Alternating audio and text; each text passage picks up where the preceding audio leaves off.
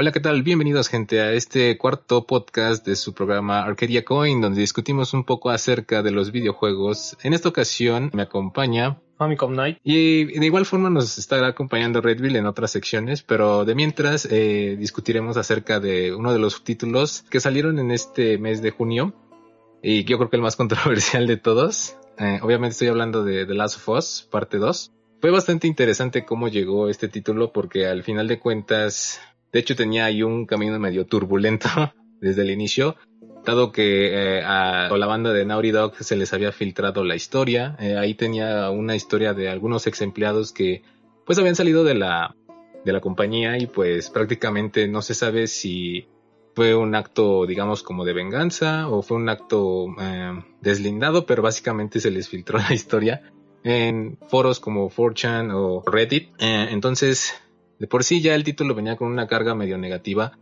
Eh, finalmente salió este 19 de junio. Y bueno, eh, de entrada eh, sucedió algo muy interesante porque en el primer día el título de The Last of Us Parte 2 ya tenía más de 50.000 reviews negativas en el sitio Metacritic, que por lo general es el organismo que digamos que da las reviews de cada uno de los títulos.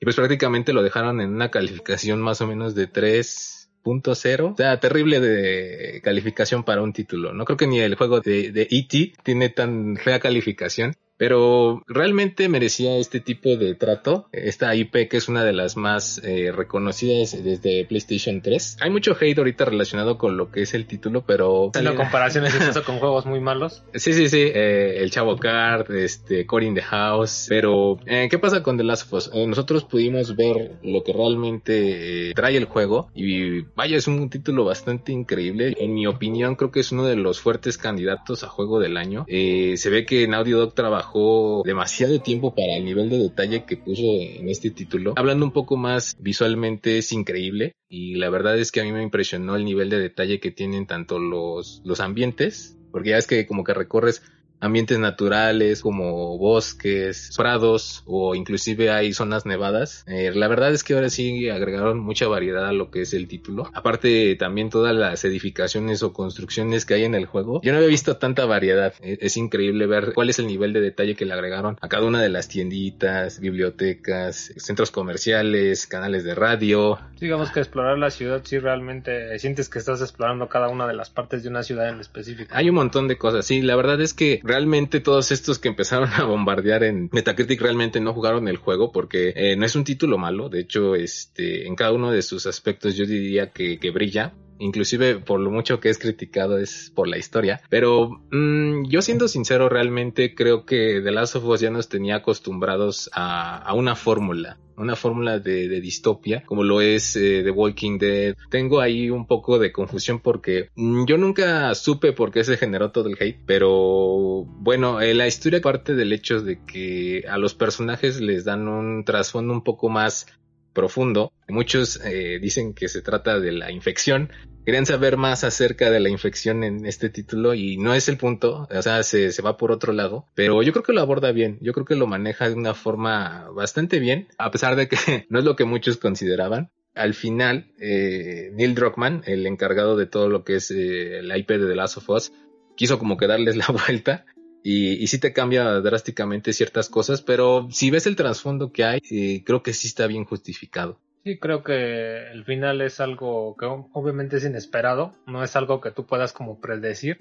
Creo que por eso vale mucho la pena porque no te da tal vez algo que tú ya estás dando por hecho, que van a suceder sí. ciertas cosas tal vez en un mundo donde ya tiene como un antecedente de lo que ya habías vivido en el primer juego o habías jugado en el primer es juego. Es muy diferente, ¿no? es muy diferente porque muchos igual eh, se llevaron la finta de que, pues bueno, The Last of Us trata sobre Ellie y Joel y resulta que no. O sea, siento que aquí Neil Druckmann les quiso dar la idea de que The Last of Us se trata más acerca de la circunstancia de los personajes. No son personajes perfectos. Tenemos allí un fenómeno medio interesante que los, ¿cómo se podría decirlo? El público demanda más de ellos. O sea, y la verdad es que a mí me gustó mucho porque de hecho tú ves varias deficiencias en cada uno. O sea, pueden ser volubles, pueden ser... Eh... O sea, como retratar un lado más humano, ¿no? De los personajes. Sí, sí. Eh, muchas veces a nosotros nos llega a pasar que queremos que hagan lo que nosotros creeríamos que vamos a hacer en, ese mundo distópico. Más sin embargo, creo que olvidamos ciertos factores que, bueno, obviamente nosotros no estamos en esa circunstancia,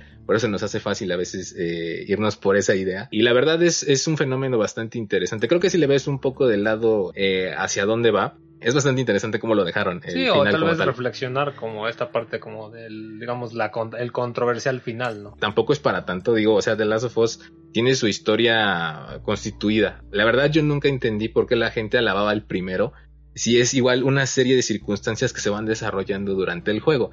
La verdad, inclusive para mí el 2 me llamó más la atención que el primero. O sea, el primero era una búsqueda un poco más eh, simple. No había tantos saltos, no había tanta... Bueno, porque al final de cuentas aquí ya tienes la comparativa con el primer título. Creo que aquí funcionó bien. Al final de cuentas también tiene sus errores, no es una historia perfecta. Y tampoco voy a decir que The Last of Us se caracteriza por la historia. Pero eh, como obra, eh, pues sí me impresionó bastante que les diera esta vuelta.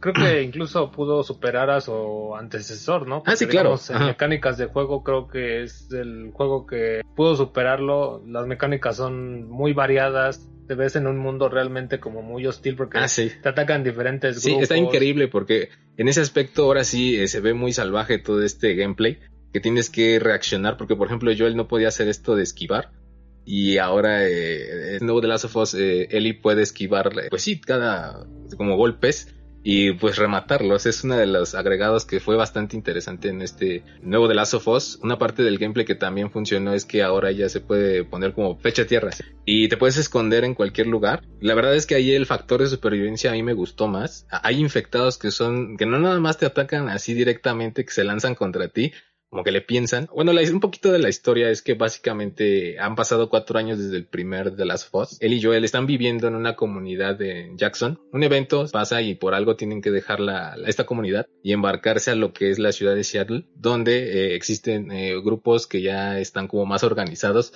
los que le llaman los lobos y los scars o las cicatrices aquí en español.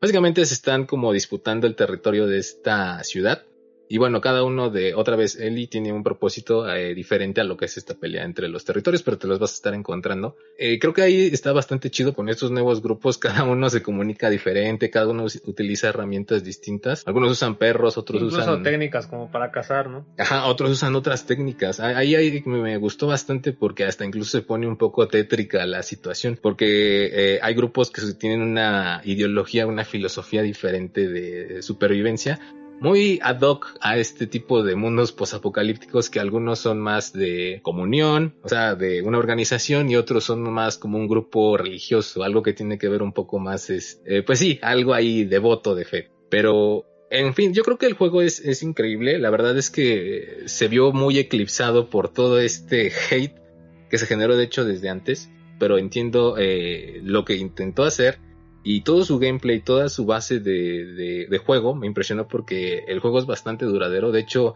vienen dos discos el juego. Entonces ahí sí tienes bastante eh, reto. Son diferentes, eh, podemos decir así, diferentes campañas que vas a estar recorriendo.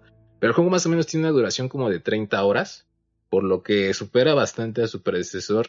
Y yo creo que hasta lo dobla en ese sentido. Los eventos son muy buenos, hay persecuciones, hay una un sinfín de cosas que me, gustó bastante. Cuando te metes con los infectados es muy diferente, sí te da ese como miedo que a lo mejor otros títulos no habían hecho. De las FOS te deja con pocos recursos y otra vez eh, tienes que utilizar como tu ingenio para, para vencerlos. Eh, tienes diferentes habilidades o también este, puedes craftear o crear algunas armas como molotovs o, bombas, pero siempre es tu ingenio, siempre es así como que nunca te van a sobrar las cosas, eh, se rompen o las balas este, son escasas, realmente sentí todo este feeling de supervivencia. Yo siento que ese era el punto, ese era ahora sí que lo bueno del juego, pero siento que se vio eclipsado por toda esta bomba de odio que se le generó.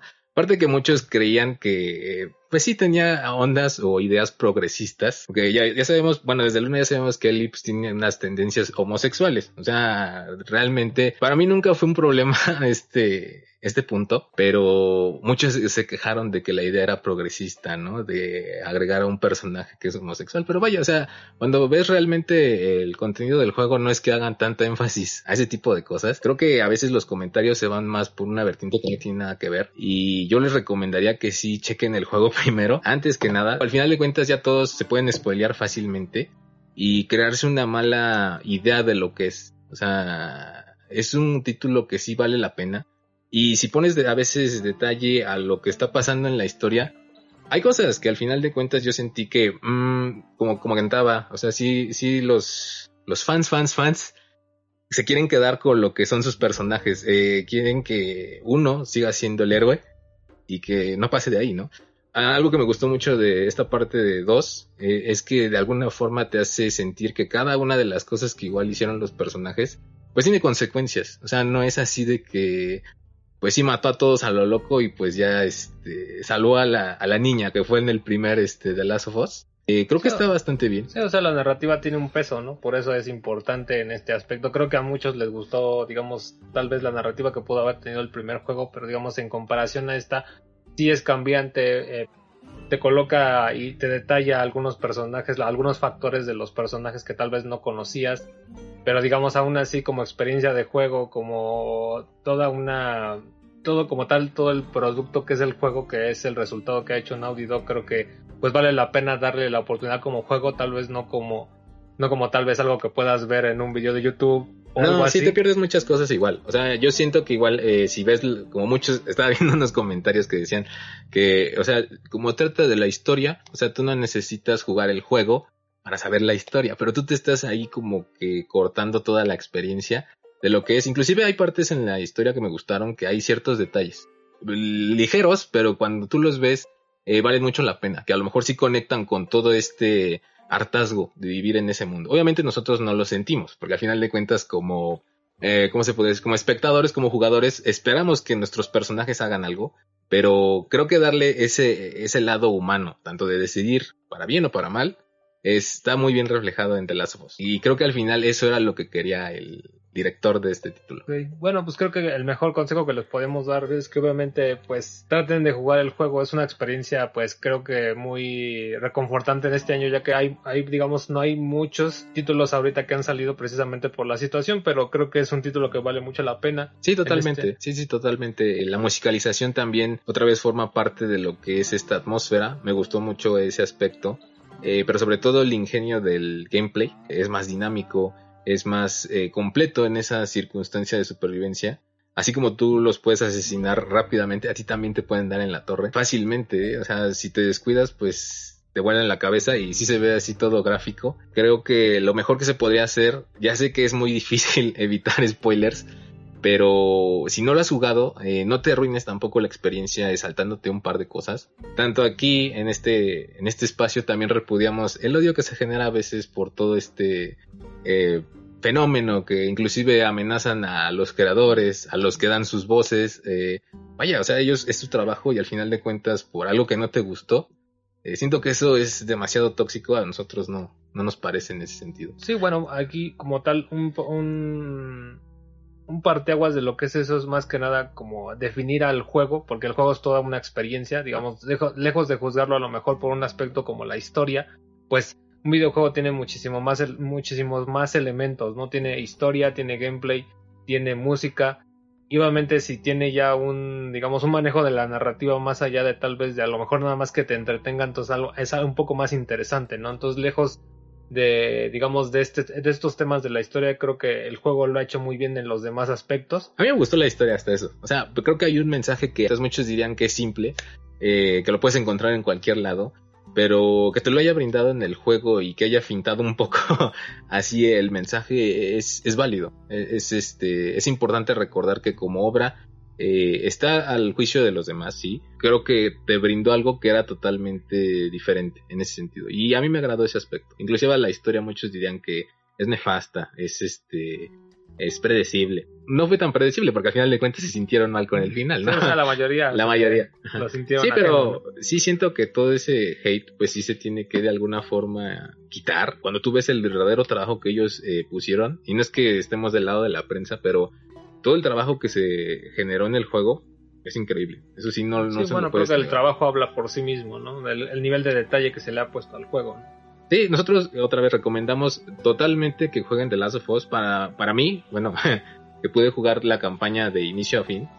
Eh, sí es uno de los contendientes a juego del año. Y me gustaría mucho igual que lo nominaran, pero habrá que ver. Eh, desgraciadamente, por todo este hate que se ocasionó, dudo mucho que eh, tengamos alguna especie de DLC o un, eh, ¿cómo se puede decir? Eh, alguna continuación pronto, no, no creo. Y la verdad sí, o sea, a veces por generar tanta expectativa no puedes mantener siempre a todos contentos. si le dan un chance, se van a dar cuenta de que es un título increíble para este, este año.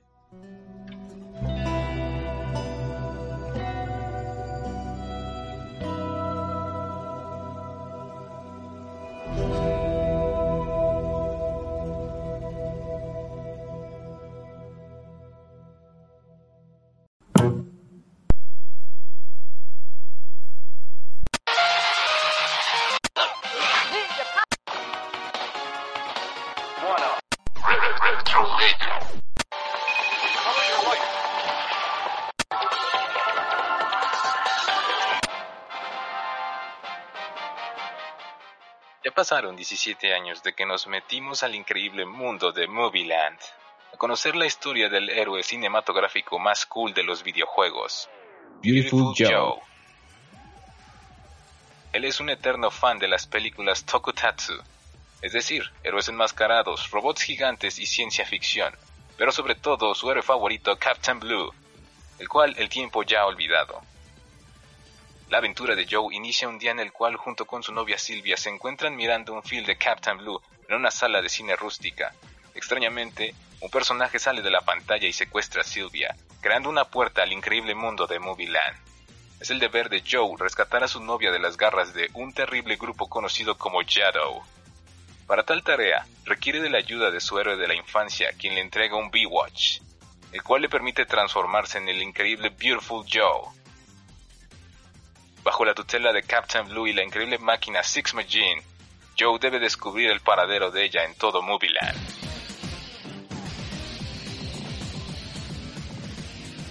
Creado por Studio Clover, encabezado por Hideki Kamiya como director, bajo el nombre código de Red Hot Man, el cual después tuvieron que cambiar dada la similitud con el nombre de la banda americana.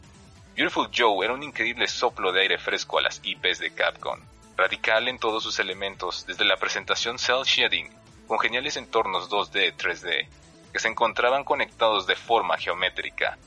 Las mecánicas beat em up, con enemigos apareciendo constantemente tanto por delante y detrás de la pantalla, y las geniales habilidades BFX, que permitían a Joe controlar los poderes de una cámara, permitiendo hacer slow motion, esencial para predecir ataques y verlo todo en cámara lenta, adelantar la velocidad con el poder Match Speed, para masacrar enemigos en cuestión de segundos y el increíble Zoom In, que aumentaba las habilidades de Joe esquivando estilo Matrix o ahuyentando a sus enemigos dado el épico zoom que se mantenía en él.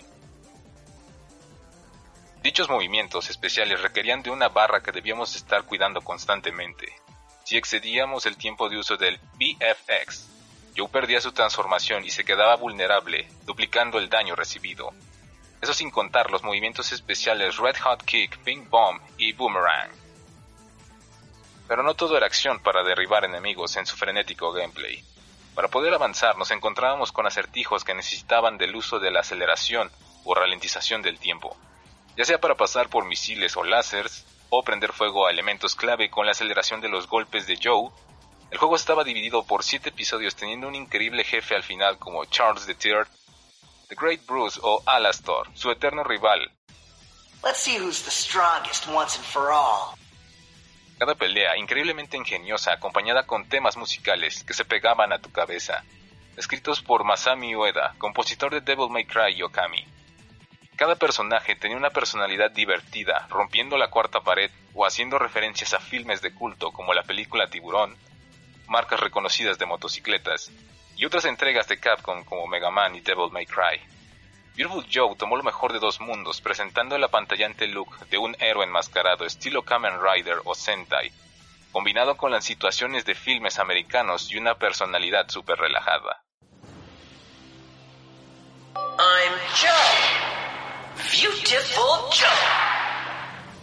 Es difícil saber si algún día tendremos un juego igual de increíble e imaginativo, en cada uno de sus rubros un juego con una calificación casi perfecta.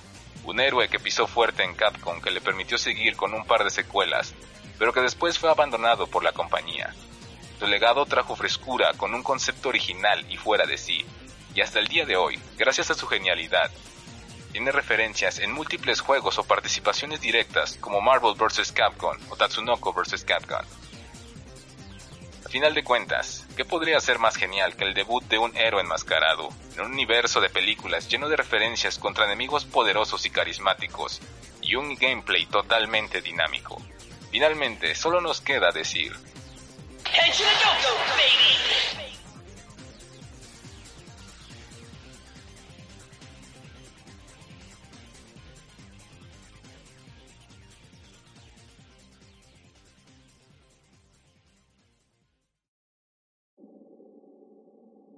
experimenta la inquietante historia que se oculta detrás de una puesta en escena, en la que pequeños detalles de una habitación son el siguiente paso a descubrir una verdad inesperada y atemorizante. Presta atención a cada elemento fuera de su lugar e intenta comprender la siguiente pista. Puede que te encuentres con toda una revelación. The Almost Gone. Disponible en Nintendo Switch, Google Play y App Store.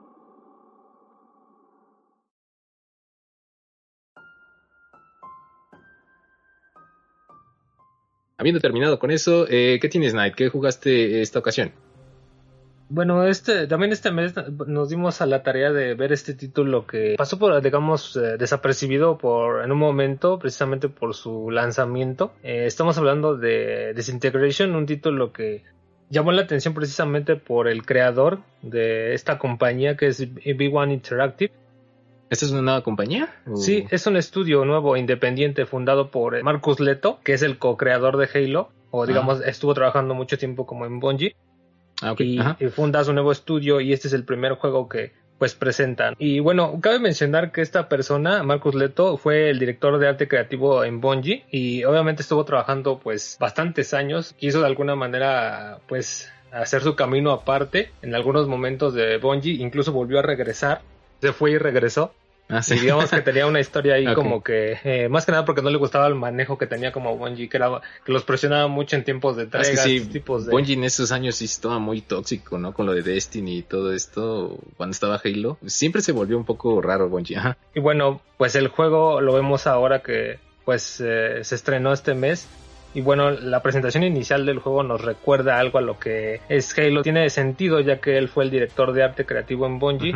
Algunos elementos ahí, pero la historia toma lugar 150 años en el futuro, vemos una sociedad colapsada y pues vemos este, algunos robots que son como los protagonistas principales, que lo que tiene que ver con todo este, digamos, eh, escenario es que existe una nueva técnica para transferir la conciencia humana a un cuerpo robótico y esto se le llama como integración, en español o integration, ¿no? ¿Pero es disintegration o integration? No, es eh, la técnica se llama integración. O integration. O integration. Ah, y el juego se llama... Eh, Al revés. Desintegration. Ah, ok, ok. Y bueno, eh, estos, obviamente, estos, este grupo de robots trata precisamente como de pelear con un grupo militar llamado Rayon que emerge para obligar a los humanos a realizar esta integración. O sea, quieren que todos ya sean robots, ya no que no existan los seres humanos. Ah, Todos los quieren hacer robots ya, este nuevo, este ah, nuevo grupo. Suena bien. Ajá. Y obviamente eh, cabe en este nuevo, en este, digamos, en estos rebeldes, no volver a todos los seres humanos precisamente como robots. Ah, algunos se quieren quedar como humanos y los robots quieren eh, que todos sean robots. Exacto. Y bueno, manejas a este personaje llamado Romer Show, que es un rebelde precisamente el líder de este escuadrón que tú tienes la tarea como de manejar. El gameplay que es una mezcla entre un first person y comandos como de estrategia en tiempo real a través de manejar como a los diferentes miembros de tu escuadrón. Es curioso porque es se ve como muchos elementos implementados en este juego. Por ejemplo, el personaje principal es el único que tiene acceso a una moto voladora, que es el que te permite tener como una vista pues eh, aérea, no es totalmente aérea como en un juego de estrategia, sino que tenemos una vista desde digamos unos 100 metros. Como si estuvieras arribita en una loma, ¿no? Viendo desde... Sí, tienes una vista aérea como digamos de un ave tal vez, o sea, eso es digamos a lo que se a lo que se acerca más. Tenemos esta perspectiva aérea, vemos este que tenemos que realizar ciertas misiones como atacar una cierta base, tenemos que hacer como diferentes tareas que obviamente para frenar precisamente el avance como de este nuevo grupo militar y pues tenemos diferentes acciones. La moto voladora tiene la, la acción de poder curar a los, a los diferentes este, miembros del, de tu escuadrón, que son alrededor de tres miembros de tu escuadrón que están junto a ti, y tú les puedes ordenar cuándo hacer los diferentes comandos, ¿no? Desde curar hasta, digamos, lanzar alguna contraofensiva, regresar, este, si digamos el campo de batalla está muy lleno en estos como escenarios. O sea, prácticamente es de estrategia, pero también, bueno, yo vi, eh, no pude eh, checar mucho Disintegration, pero vi que su gameplay está básicamente como en first person. Como dices, esta moto nunca vi que realmente se bajara el personaje principal, pero, o sea, tú interactúas, tú disparas en la moto y a la vez también comandas a tu equipo. Sí, digamos ah, que es esa fusión o esa fusión de mecánicas que, por ejemplo, tú eres el, digamos, el comandante de tu escuadrón y tú eres el que tiene que darle como los comandos de estrategia para estar, eh, qué es lo que tienen que hacer, si tienen que retroceder, tienen que lanzar ciertos ataques especiales en un cierto momento, digamos, lo que tú consideres como oportuno en el momento. y... Es una combinación rara porque no nunca había visto una combinación de gameplay de, ese Sí, de hecho es particular por ese aspecto, digo, es algo nuevo que se ve como en, en este manejo como de mecánicas e incluso por lo mismo puede ser este, un poco a veces confuso, ya que eh, las mecánicas a veces no logran cuajar completamente. Algunas, este, en algunos momentos sí se disfruta el tema del first person, en algunos otros a veces como que no es, no se implementaron tal vez lo mejor que se pudo este tema como de las mecánicas de estrategia, porque a veces esto, en esto de apuntar y de que el escuadrón vaya a un cierto punto y regresar y en estos eh, escenarios como de batalla o de acción a veces se puede perder como el hilo de a dónde qué es cada cosa, digamos, por lo complejo que puede ser el gameplay, la curva de es un poco raro. La curva de aprendizaje puede ser algo larga precisamente por manejar estos temas de first person y al mismo tiempo pues estarles diciendo que se vayan a un cierto punto el escuadrón o ataquen en un cierto punto, ir y regresar. Y aún así a pesar de que la dificultad del juego pues sí tiene algo de reto, entonces en ciertos momentos pues sí tienes como que hacer prueba y error. a veces tendrías que avanzar con tu escuadrón y ver qué es lo que te depara más adelante y si en algún momento te emboscan, pues entonces vas a morir en ese momento, ¿no? Entonces que tienes que estar probando cuál es la mejor estrategia en el, en el escenario. Algo que también siento que hubiera ayudado mucho al juego es este tema de agregarle como un radar. O sea, incluso Halo lo tenía, no sé por qué aquí no lo hicieron, creo que hubiera sido clave. Casi todos en los juegos de estrategia tienen un radar. Exacto, es un punto que realmente creo que le pega mucho al gameplay porque ocasiona estos como que tengas que estar experimentando de llegar y no saber en dónde exactamente están como los enemigos. Este tema del radar también a veces te hace sentir que estés como solo, a veces o perdido en el escenario, no sabes a veces para qué punto irte, mm, eh, como que los indicativos a veces sí, sí son como a veces confusos, incluso a pesar de que sí te dan como estas visiones de que tienes que hacer ciertos, cumplir ciertos objetivos o destruir ciertos elementos en el, en el escenario, sí tienes a veces como que sientes que a veces sí estás perdido, no sabes a dónde ir o a dónde dirigirte en el juego. Digamos que el gameplay entonces no está del todo bien eh, completado, no se siente como una experiencia disfrutable. es este. propositiva por fusionar estos temas precisamente, pero eh, a veces estos eh, parece como que a veces esa fusión como de mecánicas a veces no logra cuajar del todo precisamente porque en algunas a veces faltaron tal vez desarrollarlas como las de la estrategia que creo que mm. eso debió haber sido como la punta de lanza no para hacer como más diferente las mecánicas y a pesar de eso pues sí tienes como upgrades en el juego o tienes la manera de poder hacer más fuertes a tus a los miembros de tu escuadrón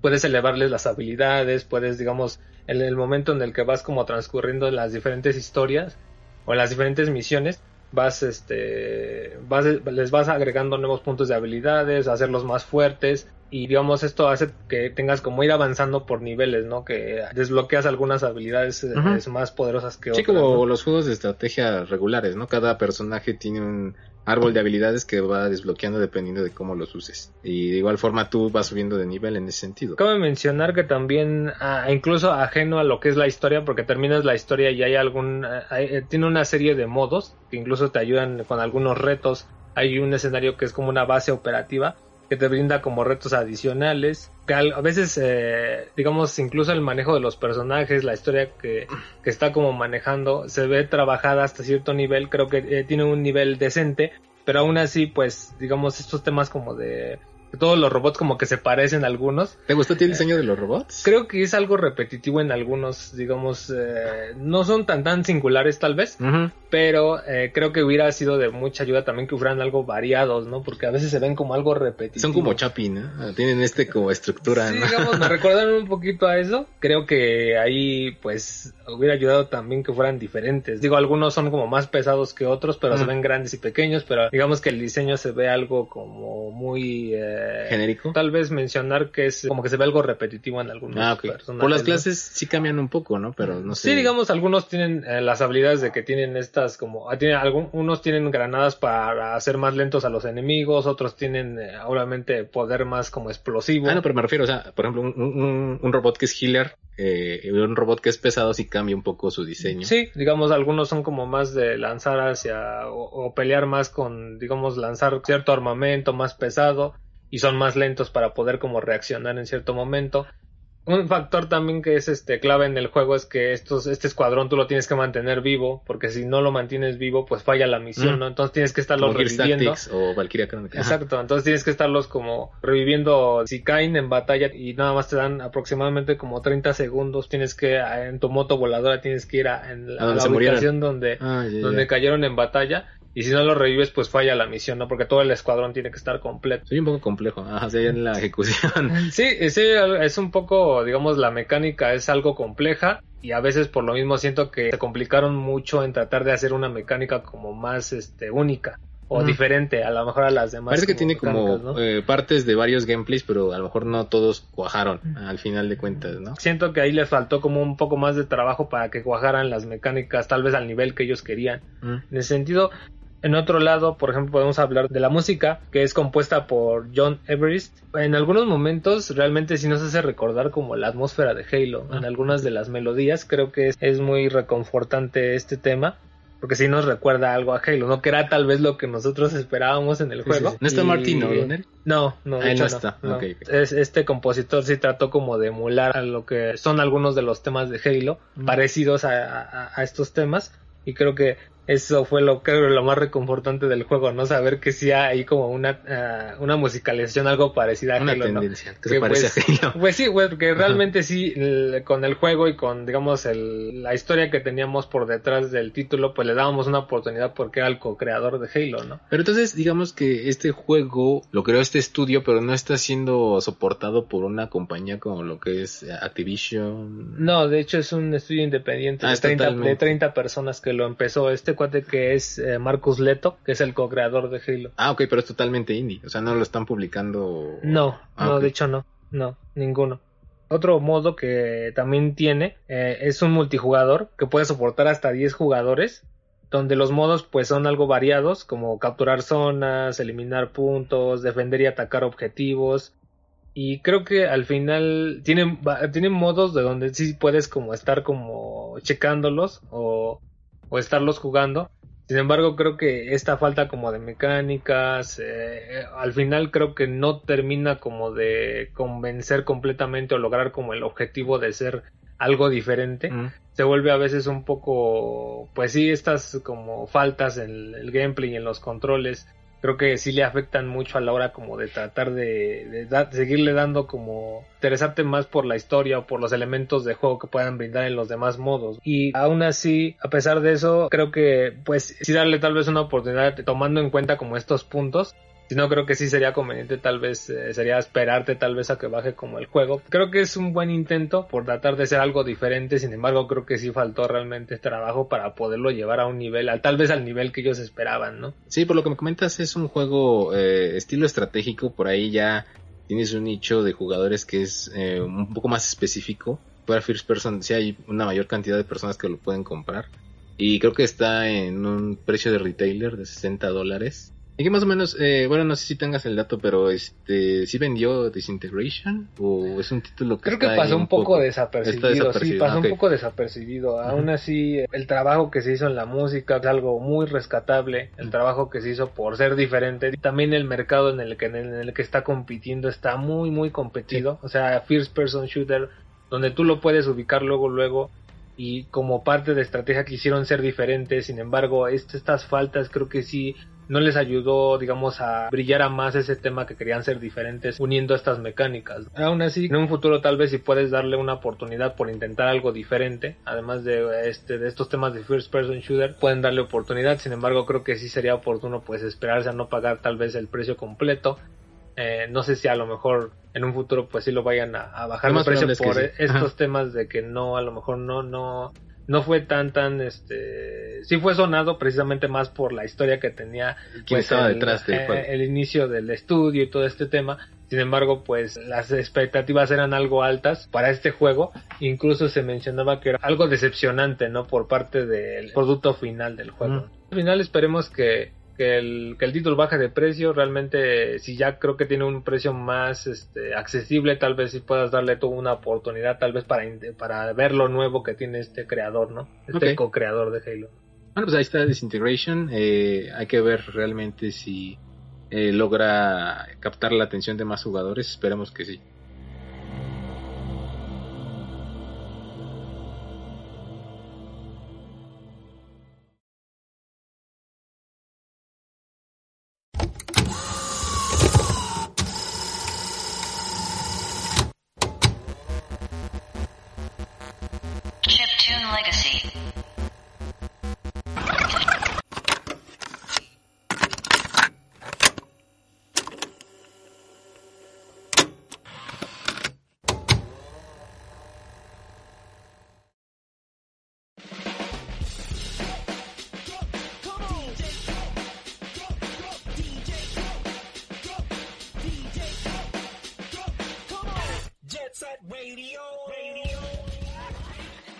Radio.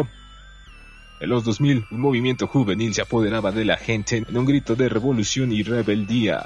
Un choque de polos musicales se daba entre el DJ japonés Hideki Naganuma y el compositor británico Richard Jakes. Dando una combinación de J-pop, hip hop, funk, acid jazz y trip hop. Enérgico contra lo establecido e incluso rayando en lo absurdo, utilizando simples conversaciones como ritmo. Esto ya se había convertido más en lo divertido de mezclar que pertenecer a un género en específico. El DJ y compositor nipón entendía que lo musical impactaría tanto como lo visual en esta aventura cel shading. Compartió un poco de lo que se vivía en las calles. Este estilo urbano fue la pieza clave de entrar a la banda más cool y variada de Shibuya Cho, los Gigis, quienes defendían su territorio a través del arte callejero del graffiti, ya sea de pandillas vecinas o una artillería policíaca exagerada, todo sea por prevalecer el territorio. Ya que sí, podemos venir de diferentes orígenes, pero venimos a defender quienes somos, fuera los estereotipos y lo establecido para abrir paso a la rebeldía y la libertad.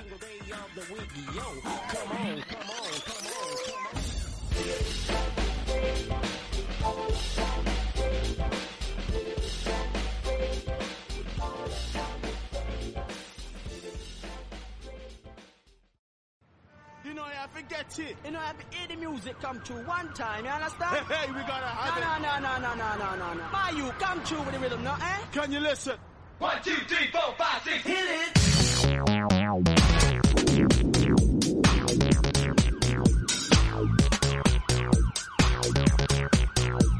Let's back.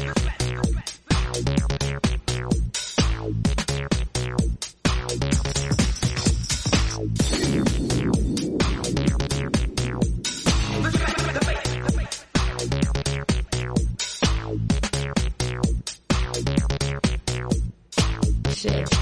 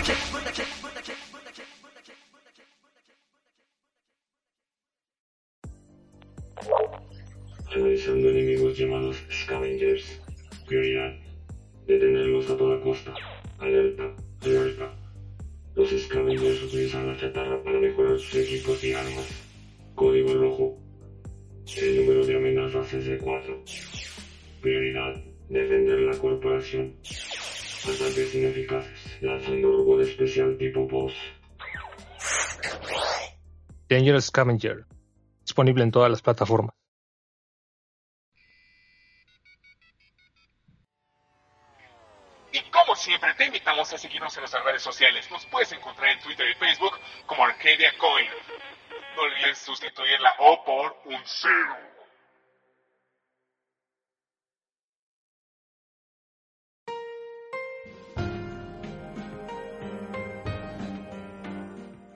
Este mes llegó un título que realmente nos tomó por sorpresa, especialmente a los usuarios de PC. Estamos hablando de Persona 4 Golden.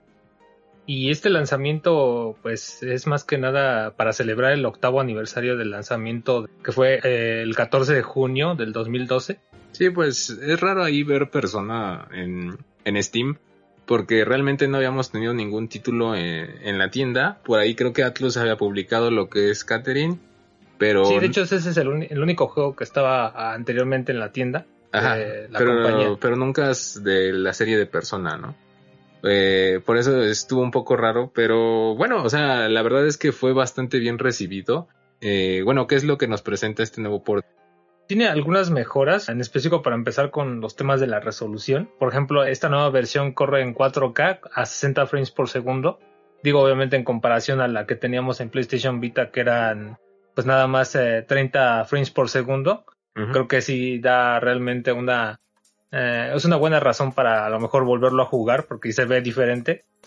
No mejoras gráficas. Sí, mejora gráfica, ajá. exacto. Para correrlo, lo- una de las cosas que también es impresionante es que, o bueno, más bien es este destacable, es que eh, pues no te está pidiendo como una como una computadora muy demandante, ¿no? O sea, porque ahorita pues esto, este tipo de juegos pues a lo mejor sería como emular eh, lo que sería un, un PlayStation 2.5, ¿no? O sea, es algo que a lo mejor ah, para las computadoras actuales sí ya tienen la posibilidad de poder correr este juego, ¿no? En específico. Sí, hay otra cosa que también estuvo chida que agregaron fue eh, que ahora eh, el juego viene con las voces originales. Por desgracia nosotros cuando llegó para Play 2 y PlayStation Vita la única forma que lo obtuvimos era en inglés. Y bueno, Persona 4 eh, no es uno de los mejores, bueno, uno de los más queridos por el doblaje que se le hizo en Estados Unidos. Pero afortunadamente ahorita tiene las voces originales, las voces japonesas, y creo que es un muy buen agregado porque ni en Vita lo tuvimos. El tema del doblaje es importante porque las voces de la versión que se nos entregó en Vita y en PlayStation 2 pues como que se llenan algo raras. Bueno, a veces como que no comunican realmente pues este le dan como personalidad a los personajes o hacen este trabajo como de doblaje mejor Sí, no son, elaborado, ¿no? no son tan pros, ¿no? Como por ejemplo pasó en Persona 3, que ahí sí tuvieron un elenco más, más chido. eh, Sí, o sea, es dependiendo, digo, no tenemos nada en contra de, de los doblajes en inglés. eh, digo, nada más el tema de las voces a veces como que a algunos les imprendan más personalidad que otros. ¿no? Y bueno, eh, muchos eh, probablemente ya conozcan eh, la serie de Persona por Persona 5 y Royal que salió este año. Pero realmente, eh, ¿qué nos trae Persona 4? Eh, sabemos que es un RPG. ¿De qué nos habla Persona? Sí, bueno, aquí eh, lo que podemos ver es que es un título que es, digo, si ya han tenido experiencia jugando Persona 5, eh, Atlus ha, ha sabido manejar muy bien pues la saga Persona a través de este género que pues no, no lo ha tratado como de mutar mucho, ¿no? O sea, ha sabido como conservarlo muy bien, ha, ha tratado de darle como que sea fresco, le ha dado una presentación, una cierta personalidad a sus personajes que pues hacen que se parezca muy fresco. Y tiene estos elementos que mencionábamos de una experiencia RPG o JRPG que sigue siendo como Por eh, turnos. común, ¿no? Hay muchos elementos que son muy destacables del juego, como por ejemplo el tema de la música, que creo que le aporta una verdadera atmósfera al juego. Eh, eh, este tema también está muy bien trabajado, Atlus lo hace de una manera muy bien elaborada. Sí, la verdad es que el soundtrack de la serie de Persona y realmente, pues, bueno, para los que no saben, eh, la serie de Persona se desprende de lo que era de Shin Megami Tensei y la verdad, eh, el soundtrack, toda la música que, que, que tienen los juegos de Atlus son realmente increíbles. A, a cada título le da como una atmósfera diferente. Por ejemplo, Persona 5 suena un poco más a jazz, Persona 4 es un poco más pop. Y bueno, cambia dependiendo de las entregas, pero realmente el soundtrack de casi todas las entregas es, es, es impecable. En Sí, ese es sentido. dependiendo también de lo que quieran como comunicar, ¿no? Las letras de las canciones, o sea, un tema como muy bien trabajado en este aspecto de la música. Sí, de la música más chida es la, la que puedes encontrar en persona. Básicamente la historia trata de resolver el misterio del canal de medianoche o el Midnight Channel, ya que empiezan a ocurrir una serie de homicidios que tienen que ver con un mundo alterno, eh, por lo que el protagonista y sus amigos deben de rescatar a las futuras víctimas de este asesino, ¿no? Que está utilizando pues un, este mundo alterno para cometer crímenes.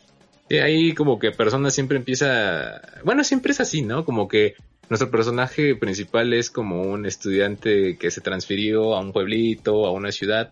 En este caso es a un pueblito llamado Inaba, donde está pasando todo este acontecimiento, que bien como dices, parece que están matando eh, a la gente y la están desapareciendo, eh, y parece que todas las pistas marcan a este canal de medianoche. Sí, casualmente esos, esos eventos empiezan a suceder cuando tú llegas al pueblo, ¿no? O Ajá, sea, sí, sí, casualmente pasan estas cosas, digo, ese es el evento que empieza como a desencadenar el misterio en el juego, ¿no? Y que pues obviamente vemos que está como fuera de lo paranormal, porque nadie puede resolver el misterio, ni la policía. Sí, algo ahí como que algo raro los está matando, ¿no? O sea, realmente no es a través de un cuchillo cosas así, sino que ya aparecen muertos y eso es como que lo que va desencadenando este, eh, pues la trama, ¿no? De que, bueno, aquí el personaje principal que es Yu, Yu Narukami, este, puede ver a las víctimas a través de la tele o las futuras víctimas que van a aparecer muertas en el mundo real en este canal de medianoche. Y bueno, él, él y sus amigos tienen la, la capacidad de poder entrar y evitar eh, que se consuma pues este asesinato. ¿no? que tiene este tema como paranormal porque es digamos eh, como tratar de de pues ir investigando no las pistas que va dejando como el asesino ir viendo en este mundo alterno pues qué es lo que abarca esta realidad diferente Lo más chido de Persona 4, eh, yo les puedo decir que es acerca de los personajes, porque aquí vemos retratados ciertas cosas que, bueno, en mi opinión, creo que le faltaban también a Persona 5, porque cada uno de tus partners o, o los compañeros que tienes en Persona 4, eh, sí tienen un trasfondo muy bien elaborado. Eh, creo que aquí trata de explicar todo esto que es este, no sé, como estos trastornos que a veces uno desarrolla eh, eh, o problemas mentales que uno se ocasiona. Sí como el manejo de conflictos no o sea es con como ah, conflictos internos no como de inseguridades personales o o la necesidad de crear lazos con los personajes del juego para adquirir pues estos avatares no llamados personas no Sí, Como la verdad es que, por ejemplo, cada uno de los personajes o tiene un problema de dependencia o tiene un problema de confianza o, o ahí tienen cosas bastante interesantes porque también es como una cara falsa que le das a la gente. Persona 4 manejó muy chido a sus personajes y a los compañeros que, que, que te están acompañando en esta serie. Sí, digo, esos elementos son como que lo hacen muy interesante porque empieza a complicarse la historia, ¿no? Por manejar este tipo como de eventos y hacerlos como precisamente como los detonantes de que la resolución de este tipo como de conflictos internos pues se se resuelvan en estas como nuevas habilidades para para adquirir estos nuevos estos avatares llamados personas y confrontar las diferentes adversidades que te esperan en el juego. Y obviamente dependerá tanto del protagonista que tú vas a tomar como el rol del protagonista ir reclutando a los a las personas que tienes a tu alrededor como los compañeros de clase que él tiene irlos conociendo y a través de ellos también ellos mismos van a, van a formar parte de tu equipo para poder precisamente evitar los futuros homicidios. Y depende también de estos mismos lazos, pues que todas estas habilidades de estos avatares, pues eh, se empiecen como a despertar, ¿no? Y obviamente te entreguen como una eh, gama amplia de diferentes estrategias, ¿no? Como por ejemplo las clásicas de atacar con ci- ciertos elementos o utilizar ciertos ítems, ciertas ayudas de los personajes que te vas como encontrando, o sea, Sí, cosas es, estilo. en su estructura es un RPG completamente, o sea, cada rato vas a tener que estar eh, aumentando tu defensa, aumentando tu ataque, atacando con diferentes elementos, ya sea de viento, trueno, hielo.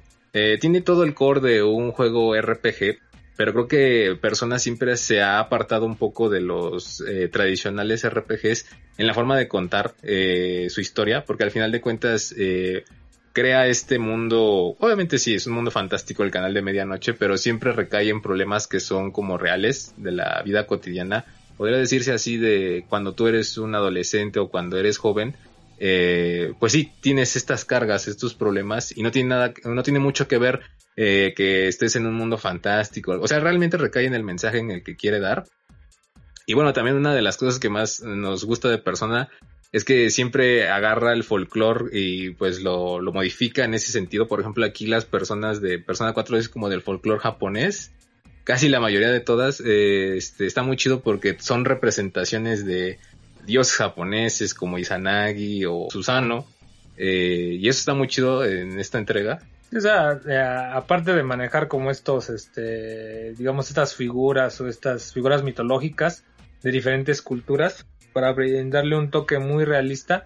Aparte te lo presenta como en, en, diseños obviamente muy estéticos, visualmente muy atractivos, en algunos casos a, incluso algo bizarros, porque realmente sí le da como una como una esencia como de misticismo entre mostrarte estas figuras muy míticas, ¿no? Sí, algunos están bien abstractos, ¿no? Hay unos que, ah, por ejemplo, hay uno que se parece como una rana, que es este Jiraiya, creo que es la persona. Está muy chido el diseño que, que bueno, el artista creo que es, Shigenori Sojima, que desde Persona 3 agarró y pues es el que está en cargo de todas las personas, todo lo... Sí, o sea, la parte que es eh, manejada por lo que en un inicio fue para Shin Megami Tensei, lo que fue Kazuma Kaneko para el diseño como de todas estas figuras mitológicas y lo que le sigue en esta franquicia en específico que es Persona, pues es Shigenori Soejima con toda la presentación de personajes y la plantilla como de, de los diferentes avatares o personas que vamos a poder eh, generar en esta nueva entrega.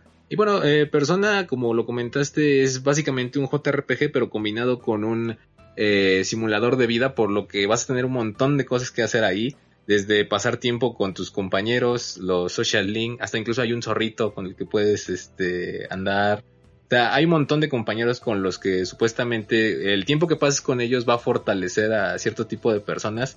Pero bueno, no solo eso, también este, tienes eh, otras actividades, tienes que estar atendiendo este, eh, este canal de medianoche que es donde se lleva eh, la parte de RPG, más que nada. Pero sí, la verdad es que cuando hablamos de persona y quienes lo hayan jugado es que son juegos largos. O sea, es una duración más o menos como de 80, 90 horas eh, que te va a estar llevando el juego. Incluso en ese tema como del manejo como del calendario, el tema de este como simulador de vida que te lo da mucho. En las vacaciones de invierno, las vacaciones de verano. Ciertos eventos van a ser como muy... Eh, tienes que estar como al pendiente de los días precisamente para qué días específicamente atender el tema de ir recorriendo como las mazmorras o los temas de los laberintos que prácticamente ahí tienes tú que ir avanzando hasta obviamente eh, como más bien eh, cumplir con estos laberintos o terminar estos laberintos para hacer las confrontaciones con los diferentes personajes para después eh, pues irlos a, ir, salvando a estas víctimas, ¿no? Sí. Como te digo, hay, otros eventos ahí como que las vacaciones o... Sí, a lo mejor eventos, que ya son más como sociales que, aportan mucho al tema del, del, ¿cómo se llama? Del simulador de vida. Sí, del compañerismo que ahí puedes armar con tus personajes. Y bueno, sí, como comentábamos, los personajes eh, están bien escritos. Eh, yo siento que hay Persona 5 como que falta de ver un poquito. Eh, el chiste es que Persona 4 sí, cada uno tiene una circunstancia bastante eh, diferente. Eso creo que enmarca bastante bien a sus personajes. Y también, el, por ejemplo, el villano que tiene Persona 4 es de los mejores que ha tenido la serie. Eh, muy querido igual por eh, los fans de, la saga. en Persona 5 ahí le faltó realmente como presentarnos un villano de ese, de ese estilo que Persona 4 sí tiene. Pero creo que si buscas una historia que tiene un mensaje, que tiene una forma de presentar increíble y que, que de igual forma te la vas a pasar muy bien, eh, Persona 4 es ideal para si te laten este tipo de juegos RPG o si quieres este, este, esta forma de simulador de vida. Es un juego que te va a durar mucho tiempo. Sí, o sea, lejos de que a lo mejor en la, a lo mejor lo principal que puede este, como generar en los eh, en los jugadores es eh, decir que es una temática como muy de anime o un o una historia muy típica de anime pues es completamente eh, algo diferente precisamente por el peso de las decisiones que toman los personajes, el manejo del, de las situaciones. Creo que ahí tiene mucha, mucho manejo, un manejo de un nivel diferente a como se vio anteriormente en este juego, este Persona 5, que bueno, obviamente para los que ya lo jugaron, eh, Kain, a veces la historia de Persona 4 es un poco más representativa que la que se pudo haber detallado en lo que fue Persona 5. Sí, ¿no? ahí en nuestra opinión le faltó un poco. Digo, no estamos diciendo que la historia sea mala, pero este. Persona 4 lo hizo bastante bien y por un precio de. ahorita como está en Steam, como de 15 dólares, más o menos. Creo que es una opción eh, bastante buena. Ya si no lo jugaste en PlayStation Vita, porque este es el que tiene los agregados que tenía PlayStation Vita. eh, es una elección que es bastante ideal. Creo que los títulos de Persona se arriesgan realmente a ser diferentes por la complejidad de los temas que manejan. Digo, obviamente no son temas que son tan, tan eh, vistos en un juego. Eh, a veces son realmente eh, tienen ahí como algunas otras temáticas como incluso psicológicas, algunos otros conceptos que algún, se puedan ligar mucho con la historia, pero que creo que realmente lo saben eh, profundizar, saben cómo llevárselos al, jugador para poder entender pues este contexto, ¿no? Persona siempre he sido muy fan de la psicología de Carl Gustav Jung. Pero está muy chido, o sea, cómo te lo presente, porque realmente este, sí te trata de dar ese mensaje eh, de autosuperación, de conocer. Por ejemplo, hasta incluso el término de persona pues es un término psicológico. El nombre en sí este, tiene que ver ahí algo un poco más de, de trasfondo, no nada más es que sea el nombre de un RPG muy bueno creo que lo aborda bastante bien utilizando figuras eh, de folclore mitológicas o como lo quieras ver. Eh, realmente impresiona en muchos lados.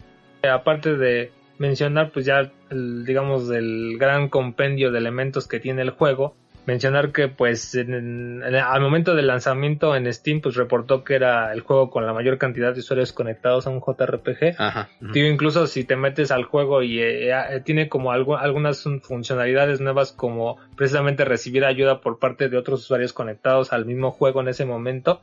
Digamos algún ítem que te puedan como brindar si tú solicitas te ayuda te, ah. te pueden como brindar algún ítem o regalar algún ítem precisamente para pues generar este como a lo mejor se podría decir como una ayuda en línea, ¿no? De a lo mejor de los jugadores que en ese momento pues están este jugando Persona 4 Golden, ¿no? Incluso eh, el título ha sido pues realmente galardonado con muchos reconocimientos a lo largo de la historia.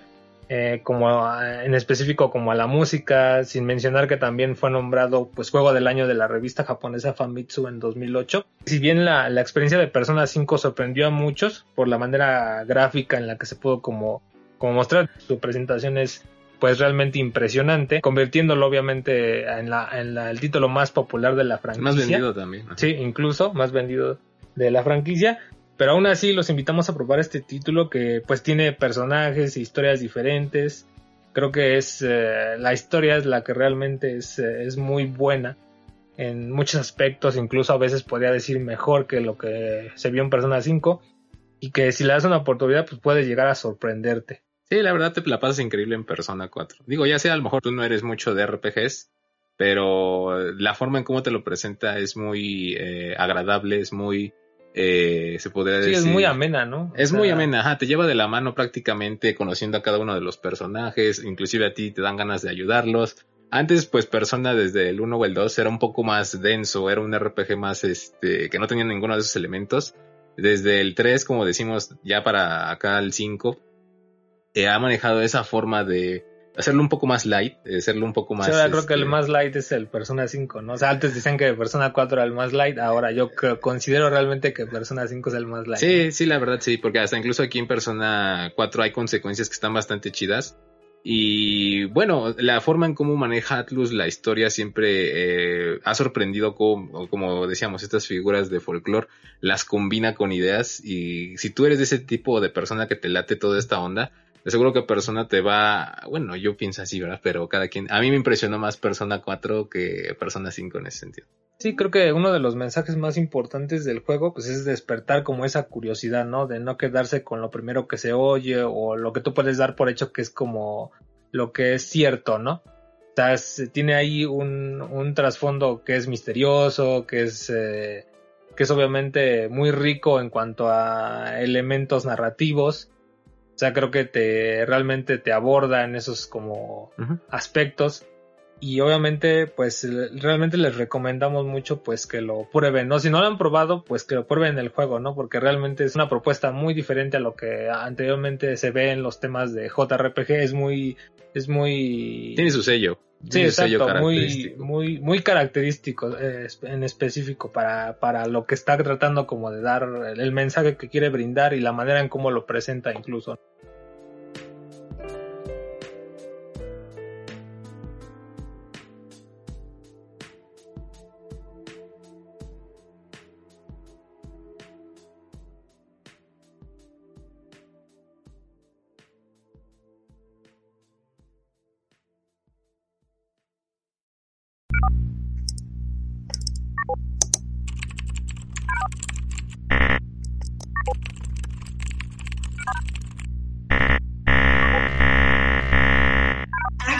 Denied.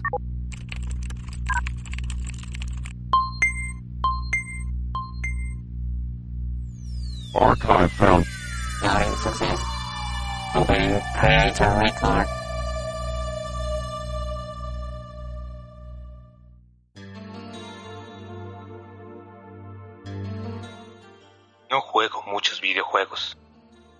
Inspiración para crearlos proviene de la experiencia fuera del mundo de los videojuegos. Como montar una moto y hacer sentir al jugador que por una singular moneda te pueda sentir como todo un corredor de motocicletas en Hang-On.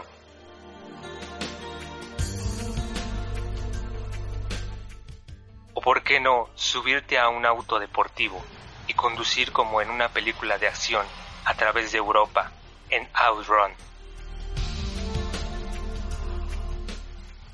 O vivir un emocionante tour al pilotear un avión F-14 Tomcat como el personaje de la película que todos quisiéramos ser en Afterburner.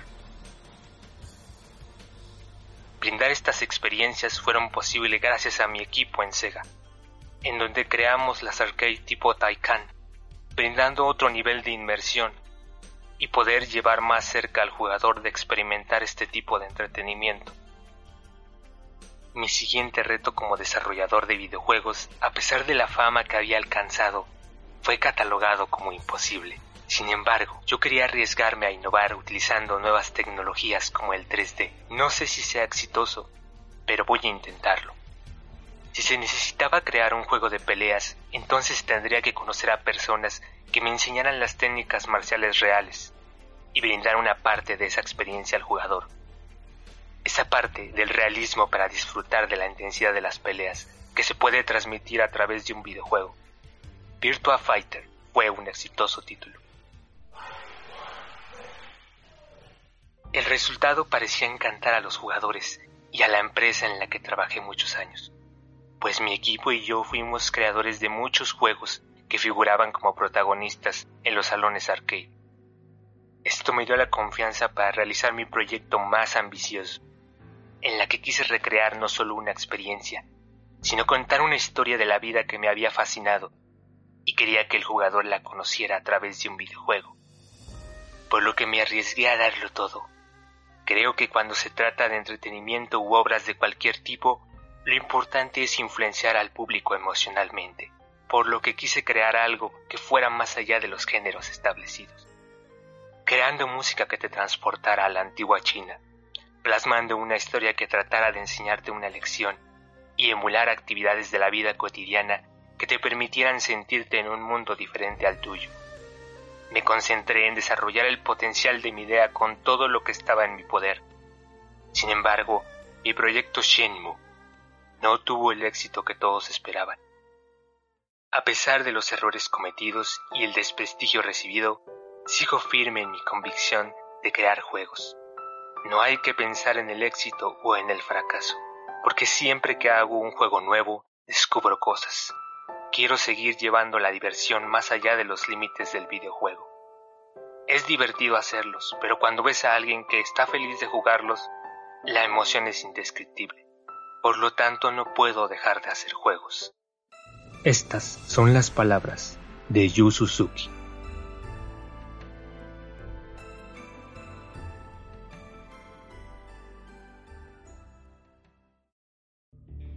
Jamás creí que el purgatorio sería una asquerosa cantina y un páramo lleno de inútiles cazándome. Bueno, creo que va conmigo y mi estilo. Ahora tengo que encontrar a ese predicador. Ayuda a William Mason a salir del purgatorio en este twin stick shooter con mecánica de coberturas, lleno de escenarios generados aleatoriamente en un estilo cel shading. Muere una vez y tendrás que volver a repetir todo de nuevo. De este mundo no hay salida. Wells of Death, disponible en todas las plataformas.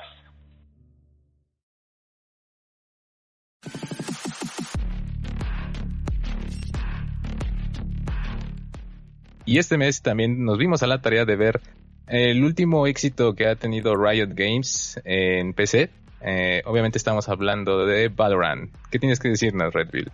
¿Qué tal amigos? Aquí su amigo Redville.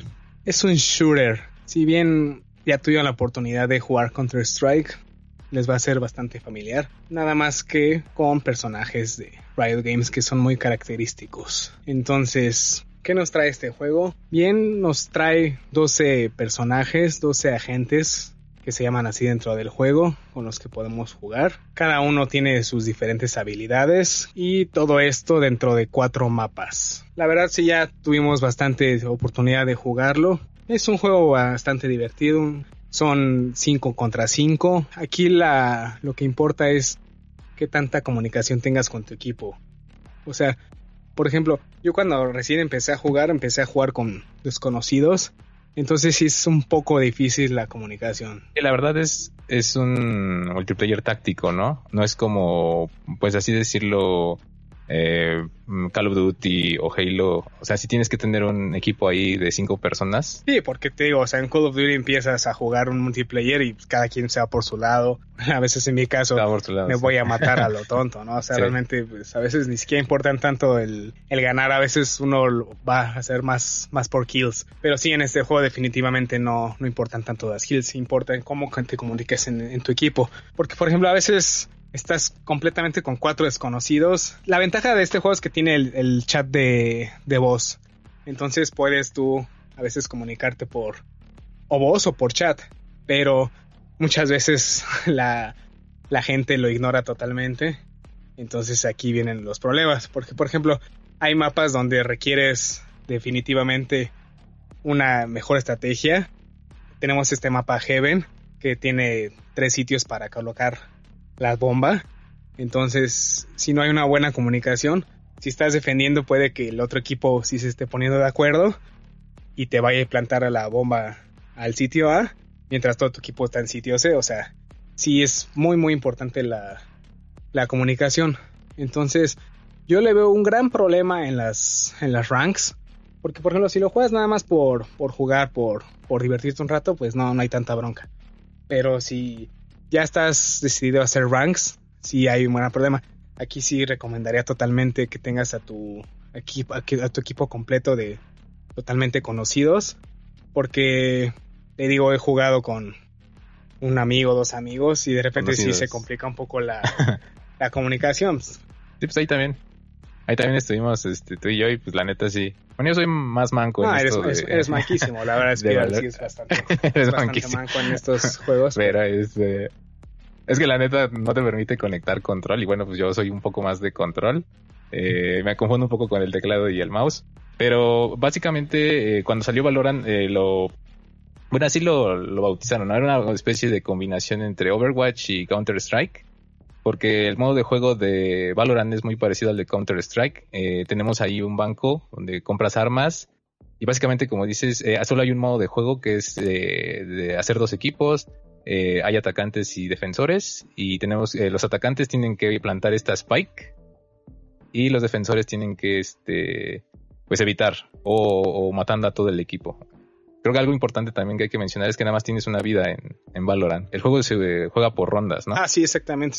El primero que gane 13 rondas es el que gana la, la partida. O sea, aquí sí realmente tienes que cuidar bastante tu vida porque si te mueres y, y hasta que acaba la ronda. Digo, realmente no tienes que esperar mucho tiempo porque las rondas toman en unos 3, 4 minutos. O sea, también dependiendo del, de qué tan manco juega, sea el equipo contra el que estás jugando.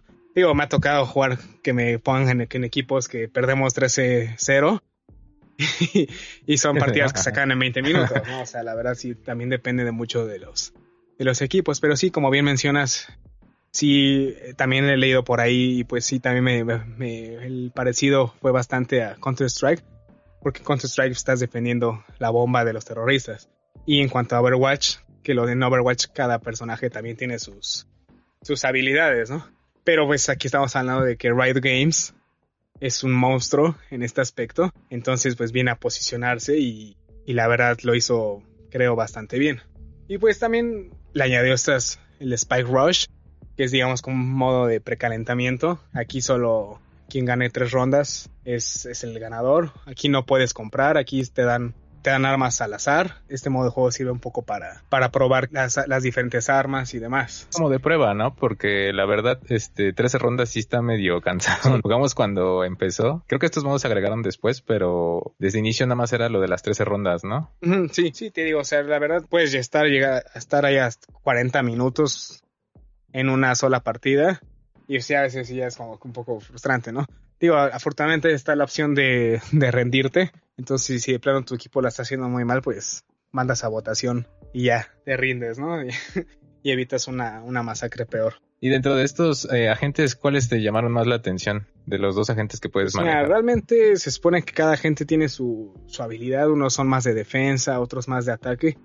Yo soy Killer. Ajá. Yo juego más con Reina. Ella me gusta porque tú al matar a tus enemigos tienes la habilidad de, de curarte. Entonces, dentro de... A mí, a mí al menos en, en- dentro del juego eso me parece bien. Está esta Race, que ella también es como bastante de ataque, es bastante de, de levantar granadas y demás. Entonces, este, si te gusta toda esa parte de destrucción, personajes son como que las, las ideales para, para ataque. Hay bastantes ingeniosos ahí, ¿no? Por ejemplo, como dices, eh, como es táctico, eh, obviamente al inicio de la ronda cada uno solo puede ser un, un agente. Entonces, eh, al principio sí todos se van a querer apirañar a su eh, favorito.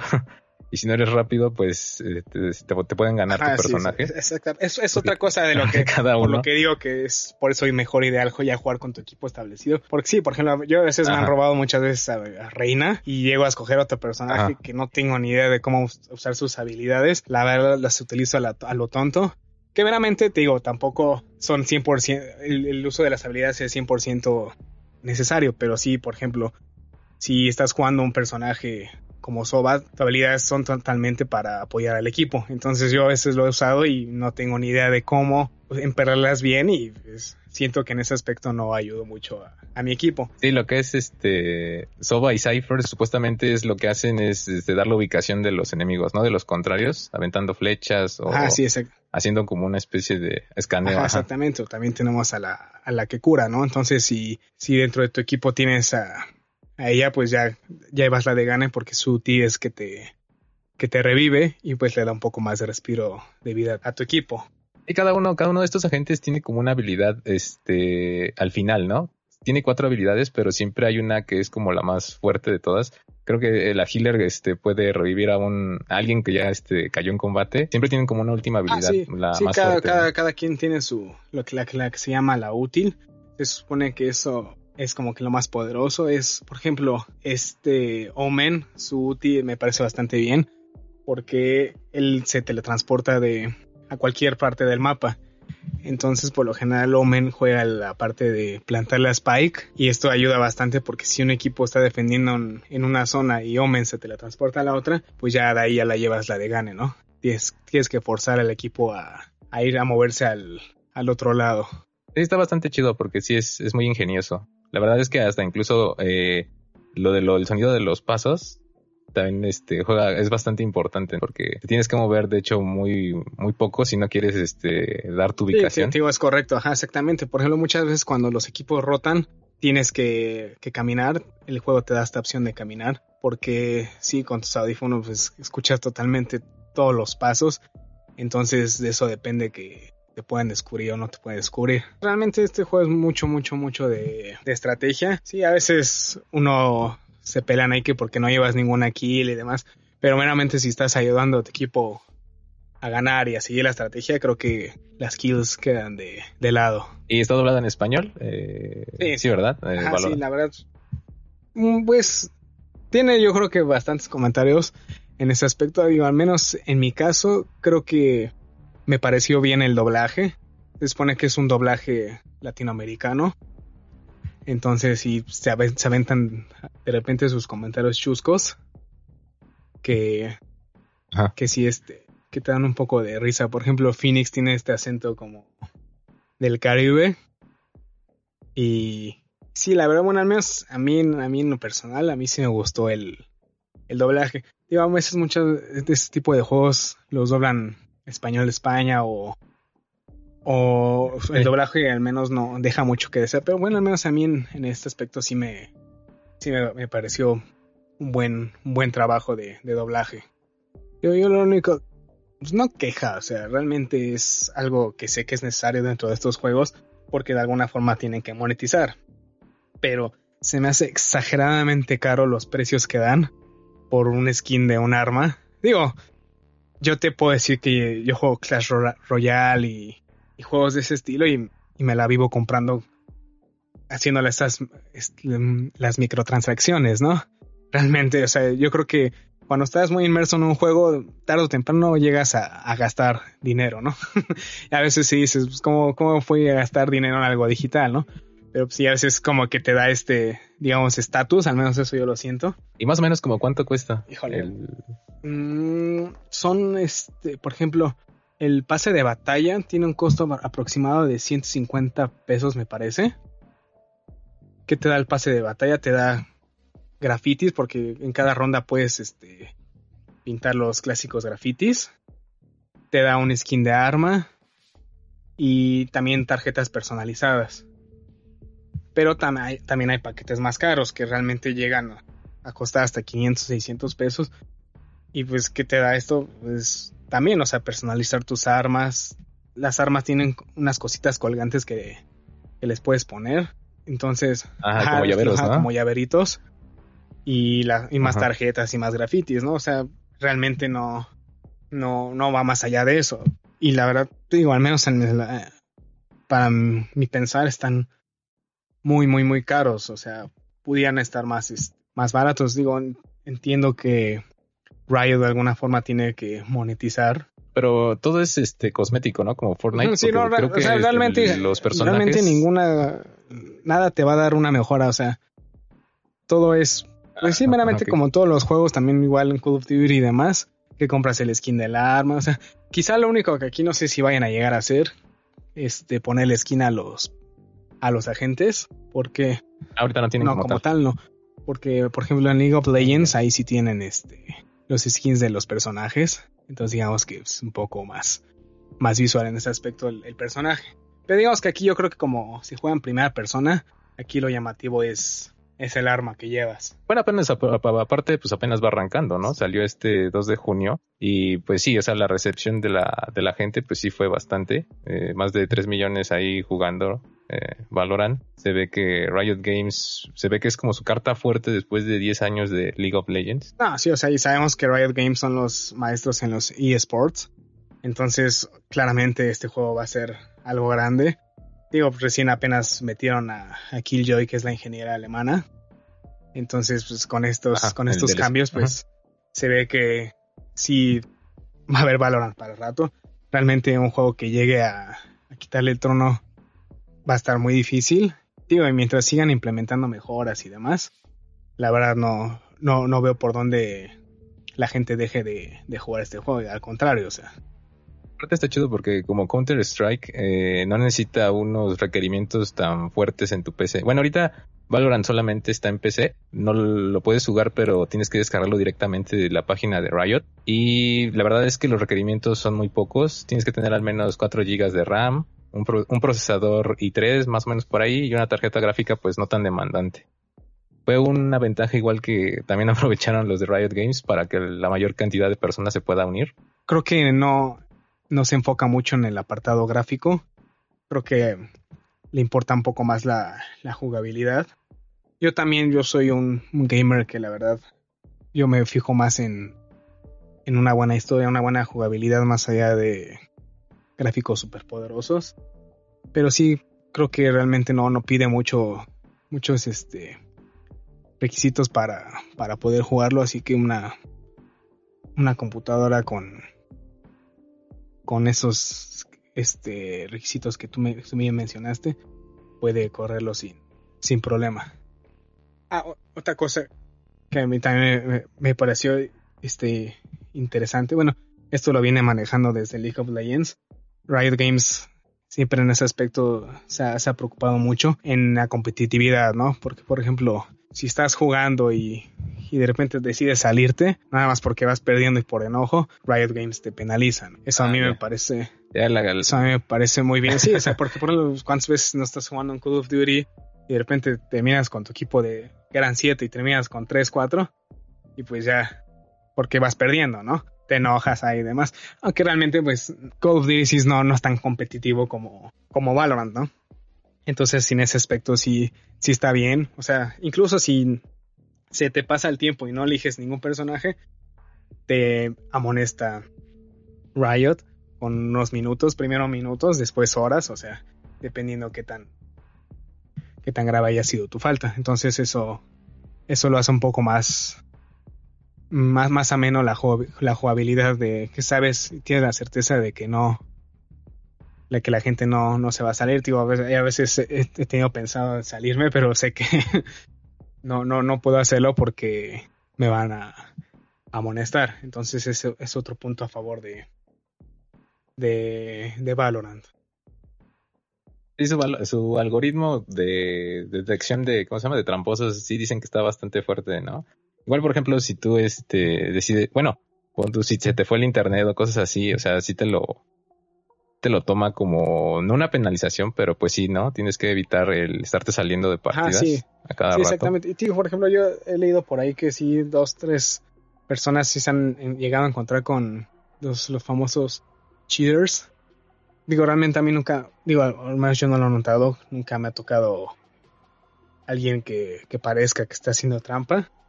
Pero sí, este, sí, o sea, eso sí se lo toman muy en serio. Porque lo mismo, que saben que es un juego a nivel competición, pues traten de, de mantener a toda esta gente alejada. Digo, más que nada, como es un juego de computadora, pues ya tú sabes que para los juegos de computadora se prestan mucho las Los los hacks, exactamente. Como tienes acceso al código y demás, puedes inyectarle. Entonces sí es esta parte sí a veces es un poco difícil de controlar, pero sí como bien dices su algoritmo de de Riot la verdad está bastante bien.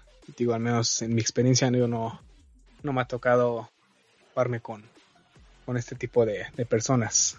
Nada más, también una parte creo que nos tocó en una partida que nos censuraron, este, o bueno, censuraron un par de groserías, ¿no? Ah, sí. Este, Sí, digo, esto que de hecho en el chat, este, todos, sus- te, te- te pueden censurar. todos, Ajá. todos este tipo de juegos sí siempre tienen esta opción de, de censurar, ¿no? Por lo mismo que, que, pues hay mucha gente que se la viva y poniendo groserías y pues también saben que hay, que hay bastantes niños jugando, ¿no? Entonces tienes la opción de deshabilitar o habilitar esa, esa parte. Y este, por ejemplo, no, yo muchas veces sí he reportado a gente porque, ajá, los nada se la vio en el spam y todo eso. Entonces me parece en esta última actualización que mandaron, se que cada vez que tú ya vayas a mandar un, que mandes un report sobre algún usuario, Valorant le va a dar como, bueno, Riot le va a dar este seguimiento. Entonces te van a decir si actuaron o, no actuaron sobre ese, ese report que, que hiciste. Lo, cual me parece bastante bien, porque digo, o sea, reportado infinidad de gente. Más que nada que es gente que se la vive spameando en el chat de voz, en el chat de. en el chat escrito. Y es como que sí. Ponte a jugar, ¿no? O sea. Sí, a mí no me tocó en el chat escrito, por voz Ajá. no, pero sí ahí te pone. Digo, a veces estás teniendo una mala partida y no, no te bajan de manco y demás. Entonces, pues sí. Esta parte sí, este. Me parece que en esta última actualización, por lo que leí ahí los comentarios, este. Ya le van a dar seguimiento a. Bueno, si. Digamos que si procede tu, tu denuncia, le van a dar seguimiento y te van a decir que sí la checaron. Ok. Ah, pues está bastante chido. Y la verdad sí. Y están, se, se- se cuidan mucho en ese aspecto. Ah, bueno, una parte que también eh, por ahí escuché o me metí en los foros de, de Valorant, en la página. Eh, desgraciadamente no tiene Team Deathmatch. Eh, yo por lo general soy un jugador más de Halo o Call of Duty. Eh, pero esta opción no. no, no está pensada para Valorant porque es un juego táctico. Eh, así que sí, o sea, si te mueres ya te tienes que esperar hasta la otra ronda. Así es correcto. Bueno, de hecho apenas sacaron un modo de juego que justo se llama Team Match. ¿Ah, sí? Que, que son, ajá, son este, son los 10 personajes, o sea, todos contra todos. Entonces aquí so- son 6 minutos de juego y quien, me, quien haga, me parece que son unas 20 kills. El que, el que haga el número máximo de kills en dentro de estos 6 minutos, gana. O sea, este, aquí tienes dinero ilimitado. Aquí el personaje no, no importa porque tienes tus habilidades bloqueadas. Entonces, Ah, este, ya, ya. Ah, ok. Ah, pues está bien porque sí, o sea, Sí, es, sí, es, es el nuevo, nuevo modo de juego que sacaron. Entonces aquí sí digamos que es totalmente tu, tu habilidad, porque aquí ya no nada de tus habilidades con los personajes. Aquí es totalmente tu habilidad con la puntería y con las armas. Entonces también es de alguna forma está bastante bien porque puedes practicar con, las diferentes pistolas. con, ajá, con las- como tienes dinero ilimitado. Entonces digamos que así te sirve este, para practicar. Porque sí hay ciertas armas que la verdad no tienen mucho recoil. Entonces sí es un poco difícil disparar. Y es otra cosa, ¿no? Que también tiene todas las, diferentes tipos de armas. Tiene las escopetas, las, las handgun, las metralletas. A mí, Y la los- verdad, yo siempre he odiado en cualquier tipo de juego los snipers, ¿no? Sí, pero también están aquí, ¿no? Ajá, sí, ti- digamos que aquí pierden un poco de realismo porque, pues, por ejemplo, en Call of Duty ya, ya sabes que tienes que aguantar la respiración para tener un mejor disparo. O sea, aquí te puedes poner a disparar a lo, a lo loco y, y ponerte a matar, ¿no? Pero sí, realmente en, en ese aspecto tiene la- las armas pesadas, armas con silenciadores. Entonces, este, sí, está- sí tiene bastante variedad de, de armas. Sí, al igual que Counter-Strike, eh, todos los personajes pueden agarrar las armas, ¿no? No es como Overwatch, que ellos tienen su arma este, predeterminada. Aquí todos pueden agarrar las armas, lo único que cambia son las habilidades. Ah, sí, digo, bueno, sí, también otra cosa que debemos mencionar es que, bueno, primero empiezas la primera ronda con tu handgun, ¿no? Entonces tienes, empiezas con un poco de dinero, que son los créditos. Puedes comprar escudos ligeros escudos pesados, uno u otro. Y la primera ronda, pues, al tener dinero limitado, pues puedes poner, comprar solo las, una shotgun o una metralleta, una metralleta, ¿no? Y conforme vas avanzando, conforme vas haciendo kills, conforme vas ganando las rondas, te van dando estos, estos créditos extra. Bueno, no, estos créditos que también tienes que saber usar este con inteligencia, porque a veces puedes quedar sin un sin nada para gastar, entonces pues, te vas que- a tener que conformar con tu con tu handgun. También puedes este comprar las habilidades para tus personajes. Entonces sí tienes que dis- distribuir bien, bien tu dinero. Otra la ventaja, digamos que si tienes un buen equipo, un alguien que sepa administrar bien su dinero y tú ya no tienes dinero, puedes pedirle que te compre cierta arma. Sí puedes los pedir, miembros de- ajá. ajá, puedes pedir que, que te compren, ¿no? Pero si este, si hay, por ejemplo, cuando termina tu, tu ronda, dependiendo si estás defendiendo o atacando, incluso te lo dice, ¿no? Que tienes que gastar todo porque la voz del personaje lo dice, porque él, cuando vuelves a empezar la, la, la ronda de atacante o, o defensor, empiezas sin, sin dinero, ¿no? Entonces, si tienes que empezar a distribuir más o menos cómo, cómo a gastar. Porque, por ejemplo, la ventaja si una ronda la, la ganas, te conservas tu arma. Pero si pierdes, tienes que volver a recomprar el arma, entonces necesitas ese dinero extra. O, bien, igual puedes este, reco- recoger las armas de los cadáveres, que también este, puedes utilizar y así no gastar nada. Pero sí tienes que ser muy, muy, muy cuidadoso porque te digo, hay veces que yo me he llegado a quedar sin nada, pues me tengo que ver en la necesidad de pedir un Luego arma. les, op- les opiloteas, ¿no? Y de los Ajá. muertos ahí dejaron algo. Ajá, sí, exactamente, sí, tío. O sea, entonces sí tienes que ser este muy cuidadoso en, en- en tus finanzas también. Bueno, cabe aclarar, eh, como hemos mencionado, eh, Riot Games tiene la idea de publicarlo en las diferentes eh, plataformas. Yo creo que tanto Nintendo Switch lo puede soportar si soporta Overwatch, pero bueno, ahorita solamente está en PC. Si tiene pensado eh, pasarlo para eh, PlayStation 4, Xbox One y Nintendo Switch en algún momento, pero toda la experiencia que ahorita es el juego solo está en, en PC. Y en ninguna plataforma, sino en su página principal lo puedes descargar. Yo honestamente prefiero jugar con en consola que en, computadora, ¿no? O sea, yo soy un poco más gamer de, de consola. Sí, yo también soy muy de consola. Y no es que... Porque luego sí me muero muchas veces en Valorant. Bueno, Red Bull es el que le sabe más, yo no. a veces a mí me carga el equipo, pero está bastante chido. A pesar de que no eres, si no le sabes mucho ahí, le vas aprendiendo ahí al, al juego. Sí, tío, cuando ya empiezas a jugar los ranks ya se empieza a poner más emocionante porque te empiezan a aparejar con, con gente que ya juega un poco mejor. Digo, porque a veces estás jugando y juegas con gente que yo creo que es su primera vez. Entonces, pues digamos, no, no, explotas al 100% tu, tu, tu nivel, ¿no? Pero ya cuando estás en una ranqueada, ahí sí te ponen con gente que ya, ya lleva bastante tiempo jugando, ya, sabe, se la sabe y pues ahí sí es cuando te, más o menos te das cuenta de, del nivel que, que traes. Pero sí, realmente, o sea, sí es, un juego bastante bueno, tiene bastante variedad. Te digo, yo creo que le, van, le irán añadiendo agentes conforme pase el tiempo. Sí, y sí es la idea. Ajá. la recomendación es jugarlo con, con tus amigos porque si eso sí cambia completamente la, la experiencia de juego a jugarlo con, con otros cuatro desconocidos. O sea, la verdad sí cambia mucho porque juegas mejor, juegas con estrategia y hay más posibilidad de ganar. A que si juegas con desconocidos no hay estrategia y realmente juegas por, por jugar. Entonces sí, sí es mi recomendación. Si tienes otros cuatro amigos con los que puedas jugar, hazlo y la experiencia va a cambiar definitivamente mucho.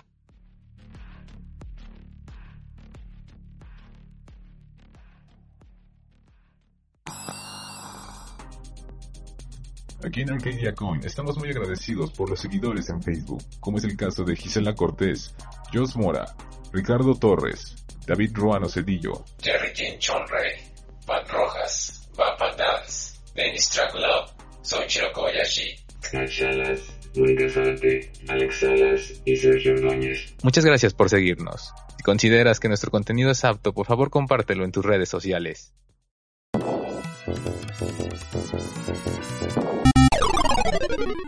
Continue?